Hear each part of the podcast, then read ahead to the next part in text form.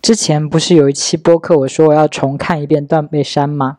然后我现在完成了这件事，我就想来记录一下有哪些是小时候没看懂，现在看懂的部分，或者是小时候看懂，现在反而没看懂的部分。就比如说衣服的那个部分，我在日记里说。活下来的男主角去了死掉的男主角的家里，在死掉的男主角家里发现了一个衣架，衣架上面挂着两件衣服，然后一件是死掉的男主角的，一件是活着的男主角的。死掉的那位男主角就把自己的衣服包在了活下来的那位男主角的衣服的外面。然后电影结尾的时候，活着的那位男主角呢就把这这两件衣服带走了，把它反了过来。活着的那位。男主角把自己的衣服包在了那位死去的男主角的衣服外面，大概表现出的感觉，大概我猜就是，原先是死掉的那个男主角一直在呵护着活着的这个男主角，然后后面活着的男主角说我要来保护你，所以把衣服包在了外面，这样一种感觉。但我重新看完电影之后，我发现衣服这个细节，如果不是我读了我的日记的话，我都发现不了这么细微的那个差别，就是。因为那两件衣服并没有那么让我印象深刻，我并不会注意到说原来是哪件衣服包在哪件衣服外面，然后后面哪件衣服又包在哪件哪件衣服外面，我根本就不会发现。但是我读了日记嘛，我知道就是有这么一件事嘛，所以我又把那个电影倒回去看，倒回去才发现说，电影最后的那两套衣服是两位男主角年轻的时候在断背山上打架的时候呢。两套衣服，那个衣服就是没有什么记忆点。长大的我，就是现在的我看，我根本不会发现这个细节，但年轻的我却发现了，好神奇哦！我就想说，我小时候有那么聪明吗？或者是当时我是不是读了一些影评，那些影评提到了衣服包谁衣服包在谁衣服外面这件事，然后我记在日记里。不然，我觉得这件对我这个观察可能不是很敏锐的人不会发现这件事啊。接下来分享是小时候没看懂，然后现在。算是懂了的部分吧。就小时候，我以为死掉的那个男主角是被恐同的人打死的，就是那些人反同就打他，然后把他打死的。但我现在再看过一遍日电影，我就发现根本就不是这个原因。电影里是这样演的：安妮海瑟薇作为那个 Jack 的老婆，她在向活着的那个男主角解释说。死掉的那个男主角是怎么死的？死掉那个男主角其实是发生了车祸，怎么怎么怎么样死掉了。但是安妮海瑟薇在描述自己老公怎么死掉的这些事情的时候，电影配的画面是，呃，两个男的在打一个男的，然后把另外一个男的打死了。但其实被打死的那个根本就不是我们的男主角，我们根本就不是我们的 Jack。是谁呢？我现在长大看这个电影，我才发现是活着的男主角那个 Anis 印象中的那件事。Anis 说他九岁的时候被他爸爸带去一个山谷之类的，然后呃去看一个人的尸体。那个人呢，就是 Anis 九岁的时候他们生活在的那个农场的附近的一对同性恋，然后其中一个就是被人给打死了，然后还说他下体被拽掉了这种。Anis 的老爸就很得意的带着 Anis 跟 Anis 的哥哥去看这个尸体，Anis 就怀疑说这件事可能就是他自己爸爸干的，因为他爸爸很得意的去带他去看这个，感觉就是在炫耀自己的成果那样子。我觉得这也是一个电影设计的呃点吧，就是因为 Anis 的爸爸是一个极度恐同的人，所以 Anis 是迟迟不太愿意去。接受 Jack 的那个人，Anyway 就是这么一个情节。就小时候我误以为说男主角是被人打死的，但其实他是出车祸死的。只是 Anis 联想那个男主角的死跟自己小时候看到的那具尸体的死想象到了一起，就所以可能让小时候的我造成的这个误会嘛。还有一个我感觉我现在都没看懂的点，就是呃，在 Anis 稍微好像有点拒绝 Jack 之后，Jack 去了一个什么墨西哥的地方。然后很多男的站在那里，并且有个男的把他接进去了，但我不懂，我感觉那可能类似是一个 gay bar 或者是一个为男同志提供性服务的一个这么一个地方，是不是？但我又觉得那些人的穿着好像又不那么像是提供性服务的，所以我也不太确定那个地方到底是什么地方，那个墨西哥到底是什么意思？我不知道我猜的有没有对哦，是不是他去那边嫖鸭子之类的哦？这毕竟是我已经看过一遍的电影嘛。然后让我看的时候还会稍微有点紧张的一个情节是，两位男主角在多年之后相遇，结果就在楼下亲起来了。我就想说，你们不能赶紧去开个房吗？什么的，有这么迫不及待的，一见面就开始狂啃了吗？然后还被自己的老婆拉开窗帘给看见了。我觉得那个情节的时候，我比较带入他老婆的那个心情，就觉得啊，我老公在外面跟别人乱搞这样子，就还挺惊悚的。然后电影结尾的时候，Anis 的女儿过来跟他说：“爸爸，我要结婚了。”然后 Anis 问他女儿说：“他爱你吗？”这个情节我小时候一定理解不了，我现在长大我才理解说。他问这个话是什么意思？因为 Anis 是没有那么爱他的老婆，但是结婚了，所以导致了后面的悲剧，他们又分开了。这种，所以 Anis 在面对自己女儿的时候，希望女儿不要重蹈他老婆的覆辙，爱上一个不爱自己的男人。所以 Anis 问了他女儿说：“他爱你吗？”就是一种对女儿的关心嘛，或者说是对自己的一种忏悔吗？就觉得自己可能做了一件不是太对的事情，或者这就是暗示的说他当时娶他老婆的时候没有那么爱他老婆吧？这点一定是我小时候看不懂的。还有电影让我特别有感慨的地方，就是他们两个人在帐篷里面那啥，我就觉得山上诶，因为电影是没有气味的，但我如果带入那个情境，我就觉得那一定是一个非常有气味的性爱的场合。就因为我自己个人的话，我一天不洗头，我头都臭的不行。而他们呢，他们在山上，又没有像现在这么现代化的淋浴呀、什么洗发水呀，他们的洗澡就只能在小溪边洗，然后可能也没有洗发水，因为我看电影的时候，他们并没有满头泡沫这样子，而且天又冷，可能几天才洗一次吧。我就代入的话，我就会想说，嗯，一定很臭，然后亲起来。不管是亲嘴还是亲身上，感觉已经是很咸。我知道有些人会被某些特定的粗糙吸引，就比如我的话，如果就是那种男生的手很粗糙、很有茧，我觉得那种摸起来是蛮性感的。但有些粗糙，我就是觉得我接受不了。就比如说在山上很臭、很没气氛呢，我不懂，我不懂。反正就是那个一想到那个气味，那个山上的气味，那个帐篷可能好久没洗了。里面又有沙子，然后大家的身体也都没洗的，一定又很咸很臭，但是还要在那边进行那件事哦，我就会觉得，哎呀。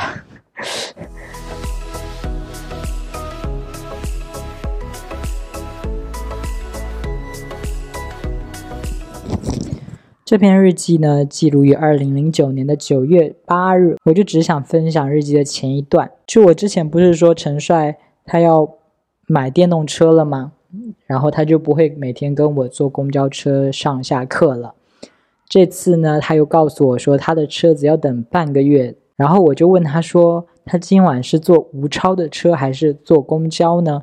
吴超是我们的一个同学，那位同学他有骑电动车，可能陈帅有的时候会让吴超载他回家吧。如果让吴超载他回家的话，我就不跟他一起走去公交车站。但如果他坐公交的话，我们就会一起走入到公交车站去。所以对我来说，就是如果他坐吴超的车，那我就不用等他，他也不用等我。如果他坐公交车的话，我们就可以一起去公交车站这样子。所以我才问他说，他是要坐吴超的车还是坐公交，我好有个准备嘛。他就告诉我说，吴超公交不知道，后来说不一定。放学之后，我就去问他。我内心当然希望他跟我一起去公交车坐车，我就是很希望能陪他一起走一段路，然后陪在他身边这样的。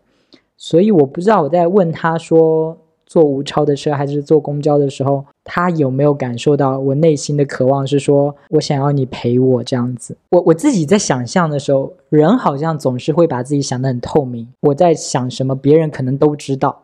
就觉得我希望你陪我坐公交，你可能也猜得出来我那种渴望。但外人来说，真的看得到吗？他真的能理解到我其实内心是渴望跟他一起去公交车站坐车的吗？我我其实不能确定。现在后来放学的时候，我又去问他，说是坐公交还是坐同学的车？他告诉我说他坐公交。然后我在日记里说，不知道为什么，我的直觉告诉我他是特地为我的。是吗？他是特地为我的吗？I don't know。因为人真的很容易自作多情，像我之前日记里记的那样，我做过很多自作多情的事，就是他可能改个 QQ 签名，我就觉得他是在对我说话，但其实不是啊。然后这次我也不知道，就是他在坐同学的车回家跟坐公交之间选择了坐公交，然后我觉得他是为了满足我，就是我想要陪他一起去公交车站坐车。他猜出了我的意思，于是他决定说：“嗯，我来满足你吧。”所以，我选择坐公交，然后放学跟你一起去。但事实不一定是这样子的，事实是他可能根本也不知道我有那么渴望说要跟他一起去公交车站坐车啊。他有那么可以看透我的内心吗？I don't know。但我觉得好像大家都很容易这样，就是过度解读，然后觉得对方喜欢自己，对方对方是在向自己释放善意。总是过度解读。我想起前段时间在网上刷到一个什么视频啊，好像警察在质问一个男的，然后那个男的就说那个女的干嘛干嘛，一定是在勾引我啊！他他说这个话那个话，他都是在勾引我这种的。我就觉得我好像，如果我把所有的东西都解读成陈帅喜欢我的话，我发现我其实跟那个男的差不多，只是措辞难不难听呢？难听点就是说他都是在勾引我，好听点就是说他对我有意思啊。我讲到这，我突然想起我前段时间。啊，可能也不算前段时间，很前的一段时间发生的一件事情，就是我认识的一个深贵朋友，就深贵的 gay 朋友，他拉我进了他的圈子，他的朋友圈，但他是深贵嘛，所以他的朋友都不知道他的性取向。后来有一次，我跟他朋友圈里的一个女生，呃，有私下的聚餐或者是吃饭聊天什么的，我去。得知说那个女生叫那个女生 B 好了，我就得知了说那位 B 女生竟然喜欢我那位深贵的 gay 朋友，然后我就觉得啊，怎么会呢？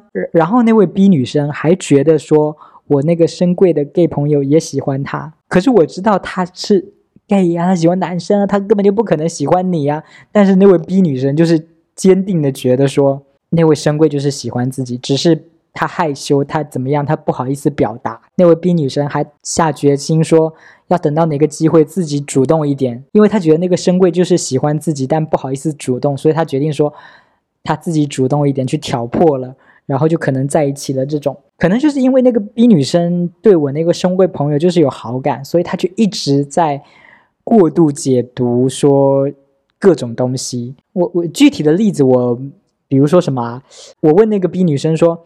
你为什么觉得他喜欢你啊？就是那位深贵朋友，因为我就是知道那深贵朋友不可能喜欢他，我就很好奇，说 B 女生到底是怎么理解的，到底从哪里读到说那个朋友喜欢他的？然后那个 B 女生跟我讲了什么？比如说她看他的眼神啦，或者是他会跟他开一些跟别的女生不会开的玩笑啦。因为这个 B 女生是比较好开玩笑的，所以就是别的女生可能是比较。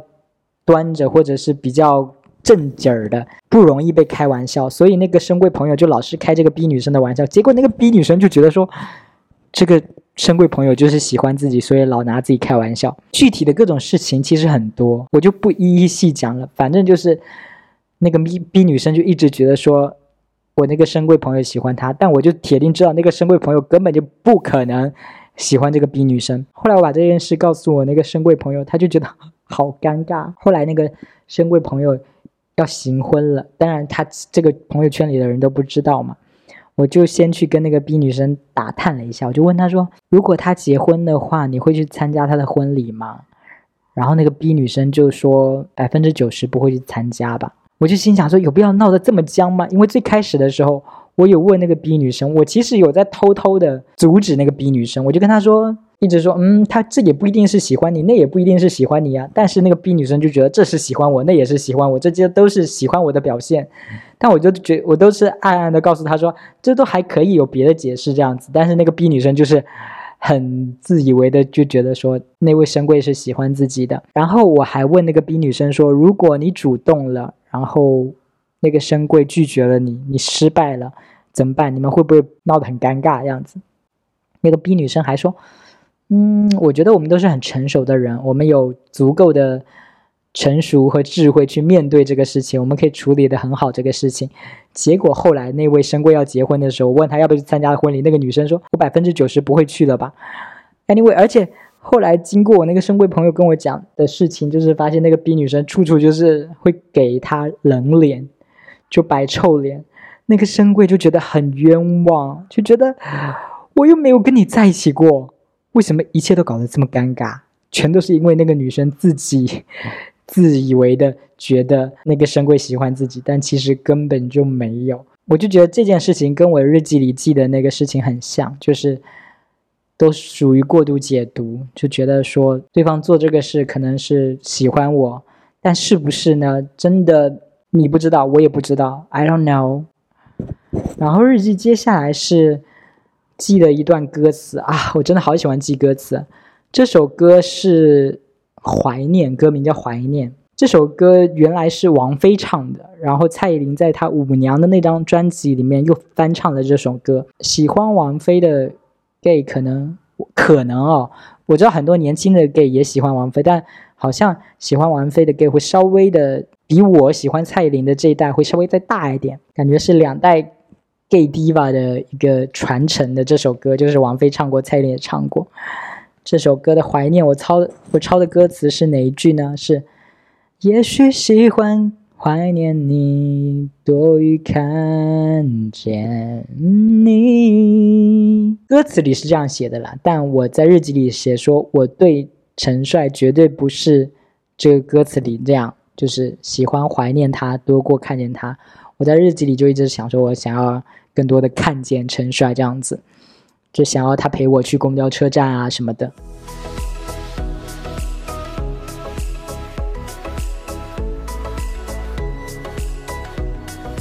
这篇日记呢，记录于二零零九年的九月九日。日记开头呢，又是抄了一段歌词。这首歌之前已经抄过了，是许茹芸的好听，但抄的歌词段落不一样。这次抄的是：为了爱情失了聪，为了爱情失了聪明，听你的话。闭上眼睛，这个梦多美丽，让它继续。日记里记了什么呢？又从半个月变为两三天了，不想解释为什么了，原因不重要。半个月就是前面播客提到的陈帅的电动车，他本来说要等半个月才能提车的，但现在变成两三天了。然后我在日记里说，本来是想记。他今天的一些事，可拿起笔又不想记了，可能是因为失望吧，不知道为什么，真的老把每一天都当成我和他的世界末日。这个末日一到，世界就会分成两半，而我会在这边想他，他就未必了。理解的非常到位啊。然后日记接下来就开始讲我之前提到的那位，后来会开始稍微有点在霸凌我的那个同学，叫。T X C 日记里是这样记的，我一直以为他是属于花瓶型的，就是我当时的花瓶的定义是什么呢？就是很会打扮，但成绩很烂。对我来说，就是当时我对于花瓶的定义。OK，我接着往下念，我一直以为 T X C 是属于花瓶型的，当然对于我来说，这花瓶在我眼里还是太糙了。这么说还是抬举他了。啊，我当时就很刻薄了耶，就觉得说。你这个花瓶还是太糙了，因为你的样子就没有那么帅呀！啊，你还想当花瓶呢？OK，可是他考进了重点班，座号还在我前面，我真是太小看他了。呃，座号在我前面这个有什么意义呢？就是我们当时是按成绩的排名来排座号的，所以他的座号在我前面，就是他的成绩比我好。单是男生，他就比我高五个名次。他跟陈帅说，他老婆是全年段最漂亮的，就是他当时已经有在谈恋爱了嘛，然后有个女友是也是我们学校的，但我但不是我们班的，他就跟陈帅说他老婆是全年段最漂亮的。我在日记里说，哼，我怎么那么不服气啊？我要是个美女，一定要比他老婆更漂亮，绝不会让他说这种话。哎呦，我要是个美女，一定要比他老婆更漂亮。哎呀，可惜我就不是嘛，我怎么不是个美女呢？嗯，接下来我就在日记里说到了语文作业。我们当时那个语文作业呢是翻译文言文，我翻译了三页半，而这个 T X C 才翻译了两页，字也写的比我漂亮。我为什么要说这件事呢？是因为陈帅不是要抄作业吗？所以我就写了这个铺垫，就是那个 T X C 也是陈帅的朋友嘛。我跟 T X C 都是陈帅的朋友。如果陈帅要抄作业的话，可以选择我的，也可以选择那个 T X C 的。我写了三页半，但是 T X C 才翻译了两页，而且字写的比我漂亮。如果以这种客观条件来比的话，是不是一定要抄那个 T X C 的作业才对？他的作业比我少一页，还字还比我漂亮，好认。而且抄的也少，是不是很方便？可是呢，陈帅却选择了抄我的作业。我在日记里说还蛮感动的，不知道为啥，我又觉得他是为了我。我当时在日记里就已经意识到，说我有可能是过度解读了嘛，所以我又在日记里说，我才没有那么自恋呢。我讲这话一定是有原因的，对吧？就是想说我一定不是自作多情，我毕竟是一个这么有自知之明的人，我怎么可能会？误判形势呢？他一定是为了讨好我、取悦我，所以选择了抄我的作业，对不对？但现在想想，是是这样吗？或者他只是不好意思去跟那个 T X C 借作业抄而已啊？因为我的话，他经常抄我的作业。哎呀，但是他跟那个 T X C 也很熟啊，他大可以抄那个 T X C 的作业啊。他可能就是怕伤了我的心，有没有？我在这边眼巴巴的看着他，我跪在地上拿作业，捧着作业，好像好像进贡一样，捧着我的作业在那边那种姿态。然后他还不抄我的作业，去抄另外一个同学的作业，他一定怕我会发疯，对不对？我一定是会那种又开始歇斯底里了，记仇了。你怎么不抄我的作业？你为什么不抄我的作业？我写的，我都是为了你呀。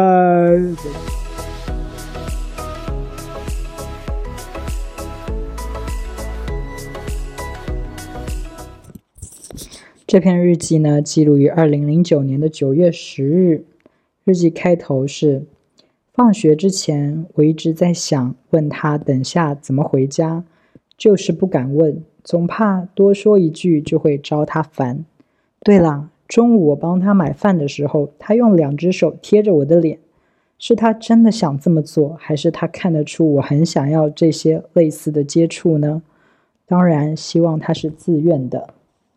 我发现我当时跟现在其实的心态没有差很多，诶，就是一种你就一直是那种脆弱敏感，然后把自己姿态放很低的那种人，就觉得好像我喜欢别人对别人来说是一种负担，就觉得别人很容易对我感到厌烦，然后别人对我好，我都会觉得受宠若惊的那种感觉。我当时的理解就是，他拿两只手贴着我的脸，就是给我的一个回报的那种感觉，就酬劳。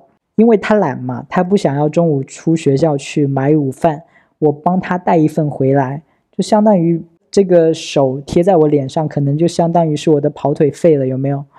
就他可能知道我需要这些肉体的接触，他就用手贴一贴我的脸，然后我就会心甘情愿的帮他买饭。哼，真是一个老狐狸，我不知道他是不是这么谋划的哦，是不是他在心里想说，我这么贴贴他，他就会爽了。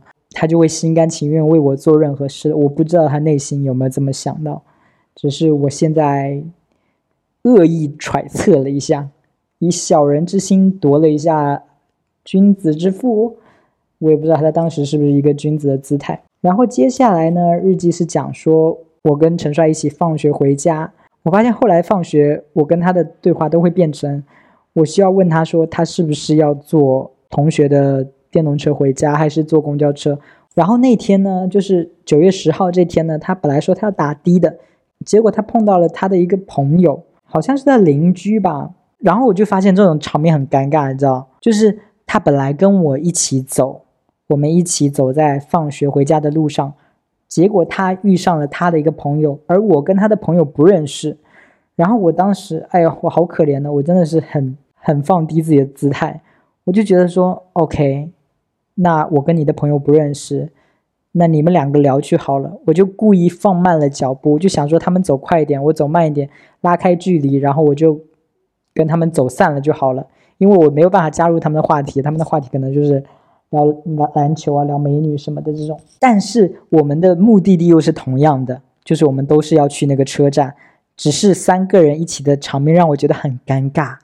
就是你们两个可以聊得热火朝天，而我没有办法加入你们的话题，或者我跟你聊的话题，我又觉得有一个外人在那儿看着，我会觉得很尴尬，所以我就想说，我走慢一点，你们走快一点，然后我们拉开距离，我们就分成两波这样子。我当时也这么做了，就拉开了一定距离之后呢，陈帅就是回头看我，然后我在日记里说，那眼神是在说快跟上来吗？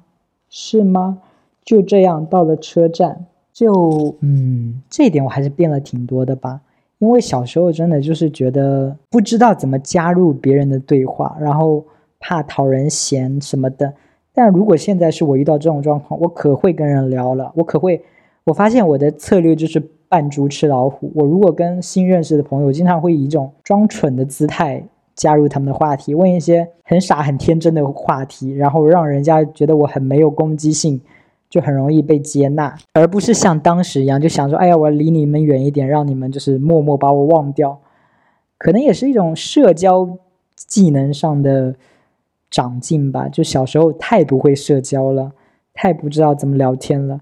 现在的话，如果再回到当时的场景，他们可能聊篮球啊，聊篮球我还是插不进去嘴耶。如果他们聊篮球的话，我问说什么几号是谁？科比是几号？这种的可以硬问吧，硬问也可以，只要稍微插一两句，其实那个场面就不会那么尴尬了。不然就是我一直不说话，真的就会很尴尬。不仅我尴尬，我觉得对方也会尴尬。但我觉得陈帅还蛮有心的吧，就是，哎呀，其实也没有有心，对不对？我会觉得，我刚刚想说他有心，是觉得说他还愿意回头看看我，但其实这是一个正常人的礼仪啊。只要你是一个正常人，都会觉得说。哎，你干嘛不跟上来？你干嘛要突然走远？然后或者你没有跟我说再见的话，突然间走远也是怪怪的，对吧？还是要 check 一下你有没有跟上来这种的。我觉得当时的状态就是我的认知很不明确，我当时不知道说在陈帅的心里是我比较重要，还是他那个朋友比较重要。如果我可以明确的知道说是我比较重要的话，我就会以一种正宫的姿态，有没有？就来主持这场三人对话，然后就加入他们。但我当时怀疑说，那个朋友对陈帅来说是不是更重要？我而我是那个可有可无的人，所以我就想说，我不要掺和在里面，我不要打扰他们。于是我走远了。哎，真的，我就是好像从小到大都一直是一个非常卑微的一个人。然后呢，在九月十二号又发生了类似的事情。就是我走到教室外面，我问陈帅说：“你今天是怎么回家呢？是坐那个同学的电动车回家吗？”他说：“不是，他要等小孩儿。小孩就是他的那个邻居，所以这天呢，就是，嗯，他那个小孩又要来找他。我就说我先走好了。陈帅就说等等我。然后等我跟陈帅走到那个楼梯口的时候，我又跟他，我又跟陈帅说我要先走了，因为我跟那个他朋友不熟嘛。”我就觉得挺尴尬的，我就说我先走了，我跟他不熟。陈帅就一直说不熟就不熟了，陪我再等一会儿嘛。我没想到他会是这个反应耶，然后我就在日记本里说，自以为见到不行，没想到还可以被需要。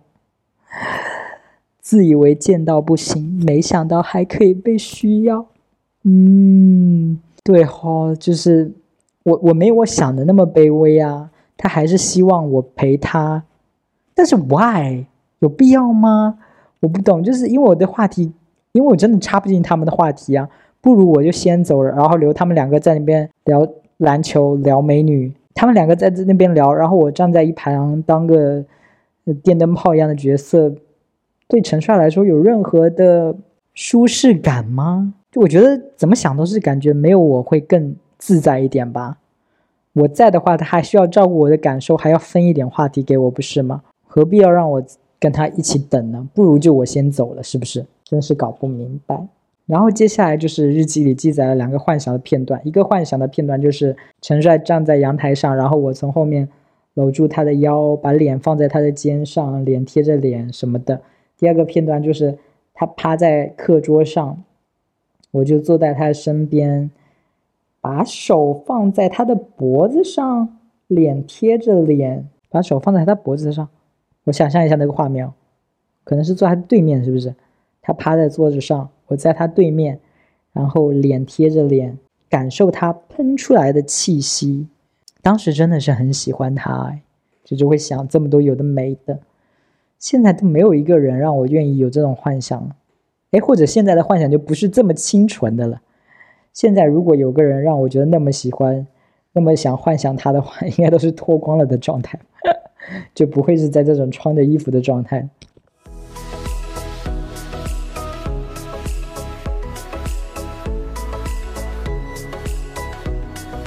这篇日记呢，记录于二零零九年的九月十四日。我觉得有一句话让我觉得可以做标题，就是在日记的后面有一句话是“爱是一种犯贱的付出”。我觉得还不错，这句话“爱是一种犯贱的付出”。OK，回到日记开头，这段时间他不是一直要打电话来抄我的作业吗？还有我给他讲题目之类的。然后我在日记里写说。讲题目的时候，我故意带点笑意，可能是过于可爱了。他说：“没心情跟你开玩笑，吓到我了，so sad。”天哪，他怎么可以说这种话？我没心情跟你开玩笑，好过分，好严肃的话哦。然后日记里说，但从后面的语气，他好像是只是想表达他心情不好，并不是对我不爽。后来我就发短信给他，先不说短信内容是什么。只是说我这个理解，他好像只是表达他心情不爽，并不是对我不爽。我是不是又把自己给摘出去了？我自以为他并不是对我不爽，可能人家就是对我不爽呢？嗯，我怎么那么双标啊？就他对我做任何好的事情的时候，我都觉得他是取悦我，他想要他喜欢我之类的。但一旦他对我发了点脾气什么的，我就觉得嗯，这不是针对我。这只是他心情不好，就怎么样他都是喜欢我，发现了吗？这就是自恋的人会有的心理状态，就是不管怎么样他都是喜欢我，不管他对我好还是不好，都可以解读成他喜欢我。接下来就来分享说我那条长短信里面又讲了什么东西哇！我真的好爱发长短信哦，就是他一心情不好，我就给他发一篇小作文过去。我这篇小作文又是什么呢？刚刚什么都没说，是因为好像再多说会被骂，而且怎么感觉我跟你妈一样？我是跟他妈一样，我要管他作业，然后还要劝他心情好一点，巴拉巴拉巴拉巴。应该不只是考试心情不好吧？我最近超喜欢小 S 这首歌，觉得好有哲理哦。小 S 哪首歌呢？是一首英文歌啊，但我不管，我就唱了。嗯，我记得这首歌好像是小 S 当年发的那本。漫画书那本书叫做《心机母女》，然后后面附了一首歌叫《Beautiful World》，然后我觉得还蛮好听的，我就把那个歌词抄给陈帅，抄在那篇小作文里，我就把那个歌词直接唱出来了啊。It's a beautiful world and I love the world, even though sometimes I will feel so lonely, even though sometimes. I will want to cry even though sometimes I will feel so sad. But let it slide let it slide. So quiet it out out. So love it out screaming out let it slide OK，哎，刚刚好多低音，我低都低不下去啊！我给他发了这篇小作文之后，陈帅回了我什么呢？他回我说呃，想太多，没事。他回我这个，我终于松松了一口气。然后我又在日记里写说，知道吗？他的心情昨天是 I will，我又在解读，然后我又开始解读了。我又觉得他这个 I will 是对应的我给他发的那段英文的歌词，就我给他发了 Beautiful World 这首歌的歌词，然后他在心情那边写 I will，我就觉得他是。在对我回应，他是吗？I don't know。然后我在日记里说，被一个人这样吃的死死的，不知道该说啥，想对他说一些话，可又不敢说。我是不是太没用了？爱是一种犯贱的付出。希望赶紧走出来，即便现在关系算是好的时候，我也不想再沉溺在这儿了。总有一天会淹死的。看见他跟别人讲话，我就一股醋劲。悲哀呀！我得赶紧调节。别忘了，你是超乐观的射手座。当年还有在信星座啊，当年好爱星座。总而言之，这段的心情就是我很喜欢他，但我好像承受不起自己这么喜欢他。我不想要我是这种喜欢人的状态，就喜欢一个人好累啊，或者怎么之类的，就觉得我一直在沉浸在这种心情，总是让我觉得很郁闷。我觉得好像如果你谈恋爱的话，喜欢上一个你喜欢他多于他喜欢你的人。是不是就会有这种心情，就是会觉得对方随时都有可能走掉，然后你就是很怕他走掉，然后一直陷在这种纠结之中，或者就是不喜欢那种自己处于低姿态的感觉吧？我觉得我是，就我不是那个呼风唤雨的人，我是在下面给他端茶递水的人，我讨厌这种姿态的自己，但因为我喜欢他。比他喜欢我多，所以我势必会处于这种下位的状态，但我又不喜欢这种状态。然后我在日记里说，希望自己赶紧走出来，说爱是一种犯贱的付出，我就不想要这么犯贱了。